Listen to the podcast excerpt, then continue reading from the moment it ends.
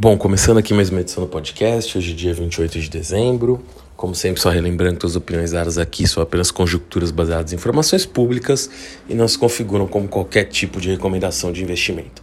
Bom, hoje fazendo uma edição aqui talvez um pouquinho mais curta para falar só dos realmente dos principais temas, aí alguns vão até ser repetitivos, já que esse final de ano não acontecem tantas coisas assim. Uh, ainda vou gravar mais uma edição antes do final do ano, fazendo algumas previsões aí, deve sair até sexta ou, ou, talvez no começo do ano que vem, mas acredito que, que até sexta ela já vai estar no ar. Uh, começando hoje, como eu costumo fazer com a parte internacional, né? Acho que a gente tem aí o principal tema, continua sendo o Covid na China. Uh, por mais que as notícias ali sempre sejam um pouco desencontradas, tudo indica que sim, uh, muita gente está sendo infectado, muita gente infelizmente está morrendo na China. Uh, isso tem impactos sociais, econômicos, a inflação no mundo inteiro deve aumentar com isso. Uh, o próprio uh, estabilidade social chinesa não parece estar em risco, não estou falando que nada disso, mas assim, uh, tudo, tem, tudo tem efeitos e reflexos, tem que ver como isso vai cair por lá. Embora sim também fosse uma demanda social que a Covid, a Covid-0 fosse flexibilizada, talvez a forma que isso foi feito e uma demora na vacinação, já que a China teve acesso ali, ao menos a vacinas, inclusive produzidas pelo próprio, por empresas do próprio país, né? Embora não de mRNA há bastante tempo, parece que dá para ver ali algum nível de ineficiência na forma que essa vacinação se deu. Isso também é, é algo uh, que o governo pode acabar a vir a ser responsabilizado por parte da população, embora isso não pareça o cenário base agora.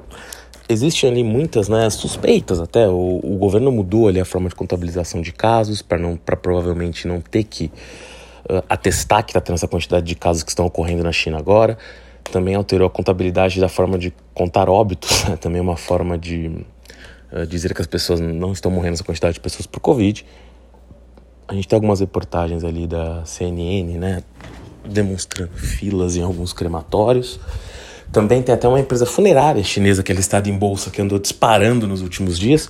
Claro que pode ser dito como uma especulação, mas parece ser um indicador de que até por ser uma empresa que está listada numa bolsa chinesa, não numa bolsa ocidental, ela é negociada justamente por, por, por uh, investidores chineses, né, por pessoas situadas na China, especialistas em China.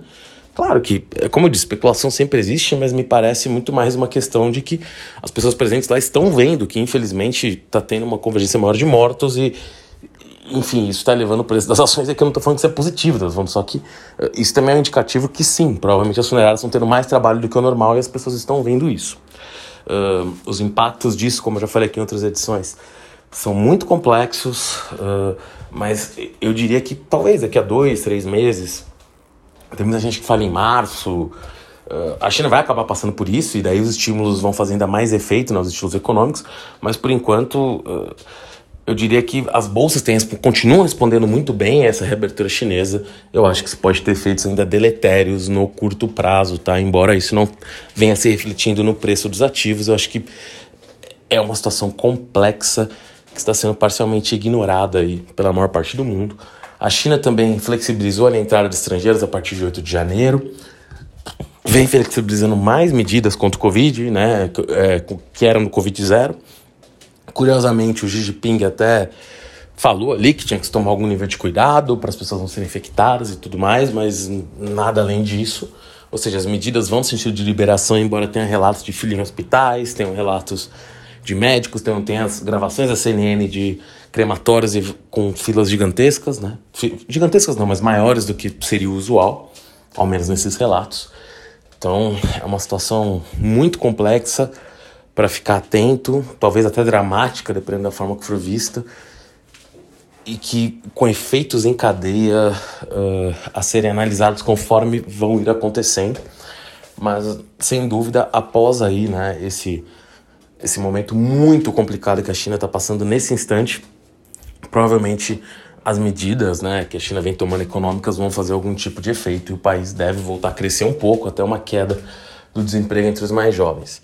Lembrando que, da mesma forma que a China flexibilizou a entrada de estrangeiros, diversos países, a Índia, Japão, têm ali, uh, na verdade, dificultado né, a, a entrada de chineses nesses países. Dificultado, quero dizer, teste obrigatório de Covid, comprovante de vacinação. O próprio Estados Unidos também estava estudando agora alguma forma de, de endurecimento da entrada de chineses vindos chineses no país, né, por causa ou pessoas vindas da China, na verdade, por causa um, desses do atual momento do Covid no país, né? Então, uma situação bastante complexa aí. E inclusive hoje, né, pelo menos saiu essa matéria, isso é uma matéria que, que eu não vou testar que ela é verdadeira, mas falando que um avião que teria ido da China para Milão, e para quem não sabe, uh, Milão é uma cidade realmente com uma grande uh, com um grande número de, de turistas chineses ou provenientes da China. E 50% das pessoas que teriam ido no avião estariam infectadas com o Covid. Isso só demonstra ali como realmente a situação na China parece estar levemente fora de controle. Continuando aqui no tema China, uh, uma relação que eu já convertei bastante aqui foi a da China com a Austrália. É uma situação bastante complexa. A Austrália teve eleições ano passado. O atual o ministro que, o partido que estava no poder, o Partido Liberal, que tinha o primeiro-ministro Scott Morrison, perdeu a eleição para o Partido Trabalhista, que elegeu o Albanese, o atual primeiro-ministro australiano. Na época das eleições, o Partido Liberal acusou o Albanese e o Partido Trabalhista de quererem ter uh, uma proximidade maior com a China. A China é vista com muita desconfiança pelos australianos por diversos problemas que os países tiveram nos últimos anos, envolvendo até casos de espionagem, uh, uh, estranhamentos com declarações muito fortes, inclusive do Scott Morrison, sobre as origens do Covid, que poderia, em 2020, poderia ter sido feito em um laboratório pela China.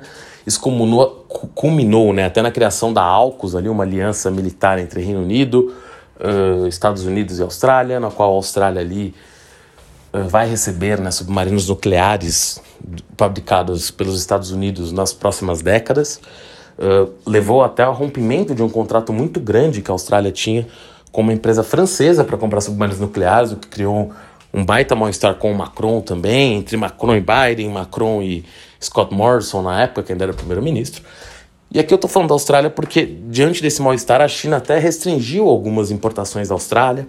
Por exemplo, minério de ferro ela tentou restringir um pouco, mas ela tinha limitações ali de, de oferta, né? Porque ela tem basicamente os dois grandes, você tem outros produtores, mas dois dos grandes produtores do mundo, Brasil e Austrália. A Austrália é um produtor maior do que o Brasil, que tem um custo de frete muito menor. Uh, você não tem muito de onde substituir, então a China continua comprando grandes quantidades de minério da Austrália, mas quando pode evita, né? Uh, até pela falta de outros locais. Por exemplo, um local que tem grandes reservas de minério de ferro é a Ucrânia, que agora está em guerra. A Índia também tem algum nível de exploração, embora seja muito usado internamente, também vende algum pouco, bem pouco para a China, na verdade. E você tem ali desenvolvendo da mina de Simandou no, Guiné, Simandou, no Guiné. Até o jeito que eu falei aqui ficou engraçado, né? Simandou, é, Simandou no Guiné. E lá uh, seria ali né, uma, uma alternativa a médio prazo para os chineses dependerem um pouco menos da Austrália até do Brasil, né? Até porque pelos empréstimos que a China fez para a construção da mina, a relação dela com uh, o governo da Guiné, ela provavelmente teria, além de condições mais vantajosas, seria também um, um governo que se colocaria menos contra a China e também acabaria ali rompendo né, um cartel internacional que acaba existindo. Assim como existe a OPEP, a gente pode dizer que não era de ferro, a Rio Tinto, a BHP, Billington e, e a Vale uh, acabam sendo ali as três empresas que acabam colocando né, o preço de minério de ferro no mundo todo, duas australianas e uma brasileira. Né? Então, uh, esse acaba sendo o cenário. Então, vamos ver como isso vai desenvolver, mas por que, que eu comentei tudo isso né, sobre a Austrália? Porque o albanese, que foi acusado, como eu disse na campanha, de ter laços próximos com a China, negou isso, disse também seria duro com a China, não saiu do AUKUS, continua próximo dos Estados Unidos, mas ele mandou a sua, a sua ministra das Relações Exteriores, das Relações Exteriores para a China, para tentar uma nova aproximação ali com o país, até porque a China se não pôde limitar muito as compras de minério de ferro, diminuiu um pouco a compra de carnes da Austrália, principalmente de vinhos, que também eram bem vendidos para a China. E agora a tentativa australiana é de relaxar um pouco essas restrições para aumentar suas exportações para a China. Isso não parece tão relevante, mas, mas a Austrália é um, um aliado relevante dos Estados Unidos da região, inclusive a questão de receber os submarinos nucleares tem a ver com isso, inclu, inclusive indiretamente com a relação de Taiwan e até mesmo a relação da China com outras ilhas ali da Oceania.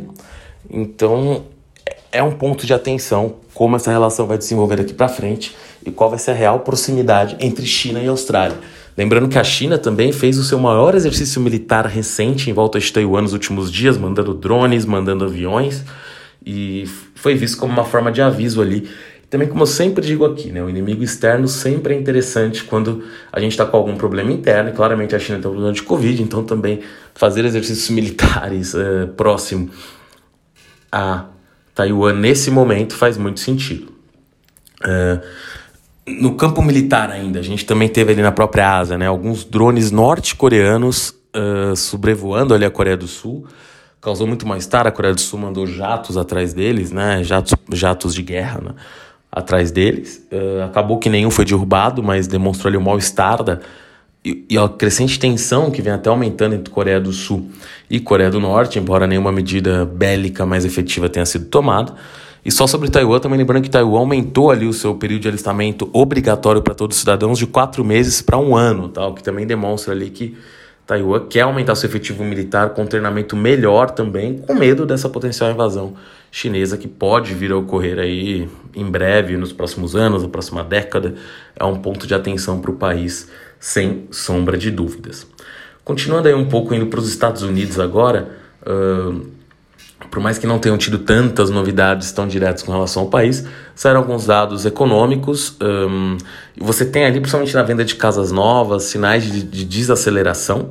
Mas, por outro lado, nos, nos, nas informações sobre emprego, ainda se tem um mercado muito aquecido. Quando você pega ali, até fizeram uma divisão entre é, tech e não tech, mas de forma geral, as pessoas nos Estados Unidos que têm perdido emprego têm, ainda continuam a se recolocar muito rápido, né? Uh, de um a três meses, basicamente, todo mundo está recolocado, ou seja, né, uma, é uma velocidade de contratação ainda muito forte. E isso tem impacto porque, caso o mercado de trabalho continue tão acelerado, poderia levar o Fed, que já deu indicações que a Fed vai continuar subindo um pouco mais a taxa de juros, mas que essa subida seja ainda mais forte caso uh, não se tenha ali um, algum tipo de relaxamento né, nas condições desse mercado de trabalho. Não porque, aqui para deixar claro, como eu sempre digo, não é que não querem que as pessoas fiquem empregadas, é porque isso é um sinal que a inflação tá, tá, sub, tá, tá, continua aumentando, né? Ou seja, claro que tem que se olhar preços, tem uma série de indicadores a serem vistos, mas é um sinal que o mercado americano continua forte, inclusive o PIB dos Estados Unidos veio acima do esperado para o terceiro trimestre, mas uh, muito, muita gente, por exemplo, nos Estados Unidos, economistas, dizem que já dá para sentir um pouco da desaceleração e esperam uma recessão em 2023, o que também seria um golpe para o mundo, junto com uma potencial desaceleração da China no primeiro trimestre, tá? Então é algo também para ficar de olho. Indo aqui um pouquinho para a Europa, a gente teve hoje, surpreendentemente, os preços do, do gás natural caindo pela primeira vez ao valor abaixo do que estava quando começou a guerra da Ucrânia na Europa, o que é algo quase até maluco de se dizer, né? Já que ele tinha, tinha, em alguns lugares chegaram a subir 10 vezes, mas o que, ao menos o contrato público de gás negociado voltou aos patamares de antes da guerra um sinal ali que foi possível reestabelecer com diversas dificuldades, e mesmo esse preço atual também é temporário, tá? Não é para dizer que a coisa está normalizada, mas no momento, uh, mesmo no inverno e tudo mais, conseguiu chegar a um preço ali equivalente ao pré-guerra, o que demonstra ali que outras fontes, como o gás natural liquefeito, vindo dos Estados Unidos, do Catar, outros uh, vendedores ali da região, Noruega, no Mar do Norte, o próprio Reino Unido, embora não tenha grande excedente, né, então uma pequena exploração de gás natural, acabou que um, isso uh, baixou um pouco os preços, e claro, aqui eu não estou falando do preço para o consumidor final, tá? Porque eu não tenho dúvida que ainda continua mais alto para ele, mas o fato desses contratos públicos estarem voltando a esse patamar é um sinal que pode sim ter uma queda até para o consumidor final em breve, tá? Um, seguindo, Vale mencionar que também foi colocado ali o teto do preço do petróleo contra a Rússia. Um, a Rússia já disse que não vai vender para os países que adotarem o teto, mas curiosamente o próprio Japão, que é um país que provavelmente é do G7, colocaria esse preço, esse preço teto, já começou a comprar petróleo da Rússia. Então a gente vê uma Rússia talvez mais integrada ao comércio internacional, porque China e Índia já compravam petróleo dela e Turquia, principalmente durante esse período mas com dificuldades, que nem a China, a Rússia mesmo, começo da guerra, todo mundo falava que ia crescer pra caramba por causa dos preços do petróleo, divulgou ali que a sua economia se contraiu em 2%, né? Nos últimos meses. Então, é um sinal sim que a economia russa também começa a dar sinais de esgotamento com a guerra. E por mais que eu até acho que a guerra, na verdade, vai se, vai se aquecer, né, ironicamente, no começo do ano que vem, porque vai ser inverno na região, mas que a guerra pode ter novos deslances fortes, isso é um sinal também que. Uh, por mais que os dois lados possam ficar um pouco mais desesperados, você também tem mais motivação para se procurar algum caminho neutro para se acabar com a guerra. Ainda aqui agora um pouquinho para o Brasil. Acho que a gente teve uma pequena uh, recuperação alguns dias da semana passada da Bolsa Brasileira, depois quedas. Muita coisa ainda está incerta. Hoje o Haddad deu ali uma declaração um, que quer mandar ainda no primeiro trimestre tanto um novo arcabouço fiscal quanto a reforma tributária. Esses seriam excelentes finais, até porque o secretário para a reforma tributária do Haddad é o Bernardo Api, possivelmente o autor da melhor proposta de reforma tributária que está hoje no Congresso, então essa seria uma, uma medida muito interessante.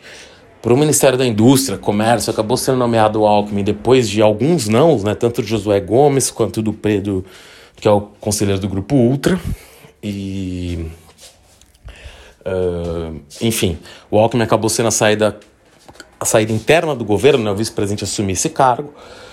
O Alckmin ali como tido como uma pessoa mais ponderada, enfim, quando eu digo ponderado eu digo no sentido amplo, né? Não é que ele é bom ou ruim, é que aparentemente ele teria diálogo tanto com, com o PT, com a esquerda, que na verdade é ele acaba se tornando vice do Lula, ou seja, imagino que a interlocução entre os dois é boa. É um cara que historicamente fazia uma oposição ali no PSDB ao PT, então também deveria ter algum nível de interlocução entre partidos de oposição e empresários, enfim, tanto que apoiam quanto que não apoiam. Então pode, pode vir a ser uma boa indicação, tem, tem esses sinais. Uh, no planejamento, de forma até quase surpreendente, provavelmente vai ser a Simone Tebet, um planejamento ali que parecia desvitaminado, né? ou seja, parecia ser um ministério até um pouco mais enxuto, mas justamente por, um, por reclamações da Tebet, queria um ministério com poder de entrega, provavelmente vai acabar sendo um ministério com algumas atribuições um pouquinho mais relevantes do que teria se fosse outro nome. Não é também que vai ter grandes atribuições, mas eh, vai ser um ministério um pouco mais fortalecido do que seria. Apesar de não ter os bancos públicos, mas vai atuar ali junto à Casa Civil, no, por exemplo, nas parcerias públicos-privadas, que também é uma área que, que, que interessa muito ao Haddad e ao seu secretário executivo Galípolo. Então pode vir a ser uma dobradinha, uma dobradinha aí até Betio Haddad, uh, que não sei se vai ter problemas, que historicamente no governo FHC, o Pedro Malan com José Serra entraram em alguns atritos, o Guido Mantega e o Palocci no começo do governo Lula, então assim, planejamento e fazenda muitas vezes caem em atritos, né, porque um quer gastar, o outro quer cortar, enfim, mas vamos ver como vai se dar essa dobradinha, com na verdade com dois e até no Ministério da Indústria, né? ou seja, os três ministérios ali que. Claro que tem o, o, o Ministério, salvo engano, da, da Esther, que agora eu não lembro qual ficou o nome dele, acho que é o Ministério da Gestão, são os quatro ministérios oriundos ali do, da, do, do atual Ministério da Economia, que antigamente tinha Fazenda, Planejamento e Ministério da Indústria. Mas digamos que os três ministérios mais relevantes acabam ficando com três figuras, né? Duas que concorreram para presidente em 2018, Haddad e Alckmin, e uma que concorreu a presidente em 2022, que é Simone. Então, vários ex-presidenciáveis ali na, no, no sentido da economia, né? Essas indicações do Haddad, de mandar um novo arcabouço fiscal e tudo mais, podem ter um efeito sobre a taxa de juros, se, se for um arcabouço crível, né? E isso, pô, como eu já disse, teria um efeito não só para a bolsa, mas para a vida das pessoas, para geração de emprego, para construção civil voltando a andar um pouco, que teve, teve agora um último trimestre ruim. O CAGED também saiu hoje, já teve menos um, contratações do que era esperado. Então, assim, a gente vê sinais de deterioração da economia brasileira um, a olhos vistos. Né?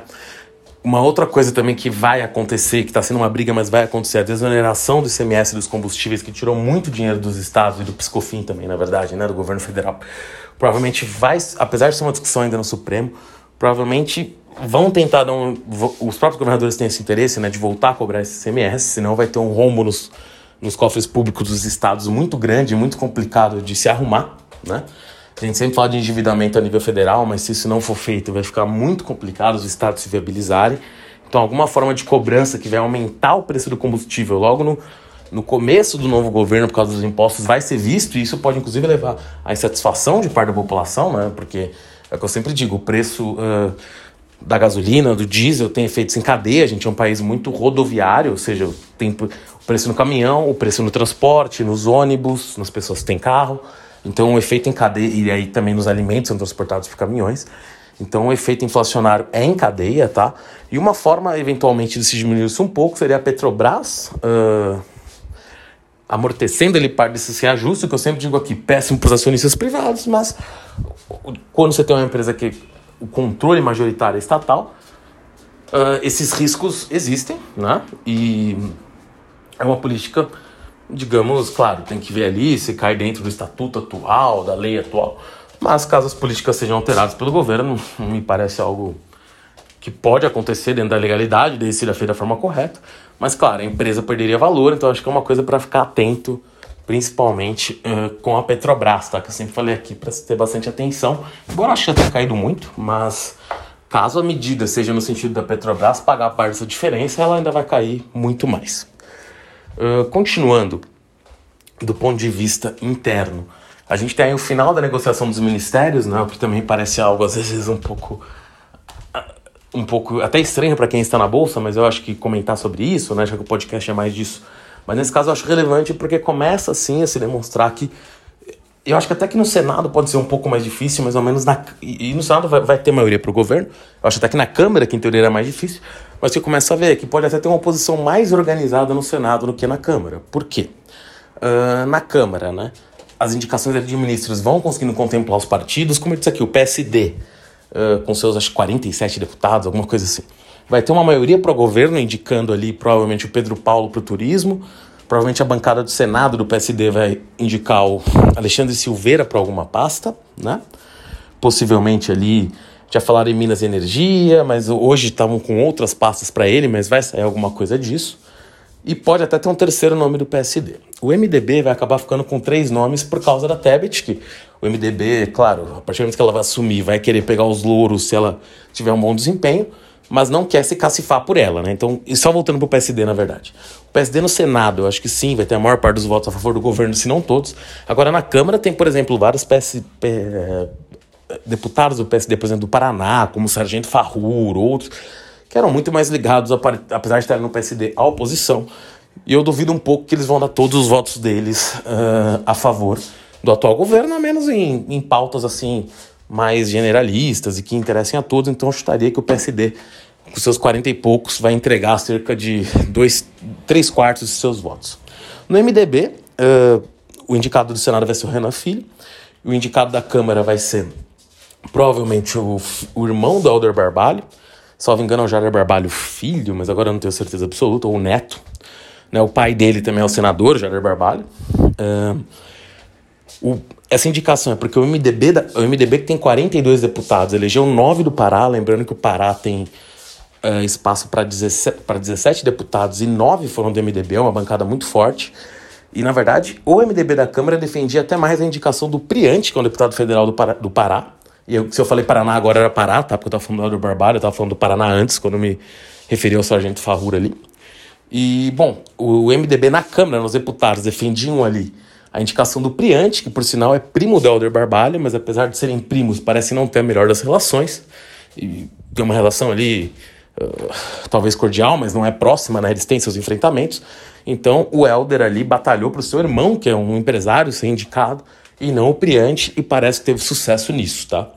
Isso pode dar embasamento a algumas coisas. Por exemplo, o MDB tem, por exemplo, o Tony de Paula, que é um, é um bolsonarista, digamos assim, muito firme, né? Que provavelmente não vai votar junto com o partido é, a favor do governo, mas acredito que eles vão dar a grande maioria dos votos pro governo, mas cabe aí lembrar que o próprio Priante, que está sendo preterido e que é querido na bancada, também é do Pará, não acho que ele vai tomar medidas contra o governo, mas é um ponto solto. Mas eu acho que o MDB está bem contemplado e provavelmente vai ser ainda mais forte na base do que o PSD. No Senado, acredito que vão dar basicamente todos os votos. Tem só o Eduardo Gomes, que foi líder do atual governo, que talvez tenha algum nível de discordância ali, mas o MDB, como a gente sabe, é um partido fluido. Eu acho que pode ter um voto contra, mas é, vão acabar apoiando. Aí entra a grande questão que é a União Brasil, né, que elegeu 59 deputados, a terceira maior bancada, e está negociando ali para colocar o Elmar Nascimento na integração regional, uh, Ministério da Integração, né, o, o Arthur Lira, apesar de ser do PP, também estaria por trás dessa indicação. A indicação do Elmar seria, no mínimo, curiosa, porque ele chamou Lula de recentemente de ex-presidiário na época da eleição, enfim, então ele ser ministro seria algo esquisito, mas deixaria ele a Codevasf no, ainda sob influência do Lira, que é um órgão que o Lira usou bastante nos últimos anos politicamente para fazer obras com orçamento secreto e tudo mais, né? E poderia deixar ali, na verdade, boa parte do grupo do Lira contemplado a votar com o governo em algumas situações, embora eu acho que também pedir né, uma. Pedir não, mas eu digo assim, esperar uma certa lealdade muito alta desse grupo é estranho. No próprio União Brasil na Câmara vai ter algumas defecções, se tem 59, eu estaria que provavelmente pelo menos 10, de 7 a 10 votos provavelmente não vão ser junto ao governo, mesmo que o Omar Nascimento vá para o ministério, por isso mesmo que União Brasil pede, pede dois ministérios, o PT fala em um só, porque não vai dar para cacifar esses votos que estão pedindo. Claro que se o Arthur Lira se de fato se empenhar, eu acho que ele vai se empenhar quando interessar ele, né, depois de reeleito. Eh, antes de ser eleito, ele vai se empenhar para ajudar o governo sim. Posso estar reeleito que em fevereiro, acho que não vai querer ficar brigando com o governo à toa, mas vai tocar seus próprios interesses em algum nível. Eh, mas ele dizem né, que ele consegue carregar cerca de 100 votos ali, do próprio PP, do Republicanos, parte do PL, o próprio União Brasil. Uh, na verdade, foram 150 votos. Né? Então, caso ele consiga puxar isso junto com o Omar Nascimento, você tem a base feita na Câmara para o governo. A dificuldade é no Senado, que, por exemplo, União Brasil tem o Sérgio Moro, o Alan Rick, uh, e dizem ali que a bancada, mais da metade, não, não tem uma predileção a apoiar o governo de forma imediata. Talvez o, o expoente que estaria mais disposto a apoiar o governo é o Davi Columbre, mas o resto da bancada não tanto. E aí você teve até uma tentativa de indicação da professora Dorinha, que era uma deputada federal, foi eleita senadora pelo Tocantins para algum ministério, mas seria algo tão estranho quanto o Elmar, porque ela também apoiou o outro lado na eleição, criticou bastante o Lula, então caso ela virasse é uma, um quadro do DEM de muito tempo, a professora Dorinha, então caso ela virasse ministra também seria algo no mínimo curioso, mas eu fiz toda essa, toda essa digressão dos ministérios para dizer que me parece que o governo, que eu julgava assim, teria uma Vida difícil no Congresso, eu acho que ela vai ser difícil, não acho que ela vai ser fácil, mas por os primeiros meses ele conseguiu estabilizar isso e aí as dificuldades uh, reinam mais, né? No sentido de controle do preço dos combustíveis. Aqui eu não estou falando que eu seja a favor de controle, é que eu acho que isso pode fugir do controle, principalmente com a volta dos impostos, com a inflação, né? Porque o próprio governo tomou algumas medidas, claro que também teve um pouco de, talvez, uh, futurologia ali sobre algumas medidas, mas com as indicações que o governo tem, ele fez os juros se estressarem muito, isso tira poder de compra, isso tira capacidade de investimento, isso é muito complicado. E se a inflação começa a subir, os juros podem subir ainda mais, então acho que esse é o principal ponto de atenção. E indo para a bolsa, acho que é um começo de ano estranho, embora eu acho que sim, empresas estão muito amassadas, como varejo, como outras coisas, até com o envio da tributária, com um trabalho ali no marco fiscal relevante, podem se valorizar muito, porque estão muito amassadas, mas cabe ali o cuidado, né, de de ver a situação política, a situação na China e a situação na Europa e nos Estados Unidos, Europa e Estados Unidos em especial, que podem entrar em recessão. Então acho que tem muitos fatores aí externos que podem jogar contra, fatores internos a favor. E aí cabe ao Brasil usar isso da melhor forma possível, né? Mas a curtíssimo prazo acho que a gente vai ter um cenário bastante desafiador para a bolsa. Bom, falei até mais do que eu esperava para essa última edição do ano. Deve sair outra até sexta, como eu disse, mas aí com um formato um pouco diferente, só com algumas previsões e comentários sobre o ano que vem. É isso, até a próxima edição. Valeu!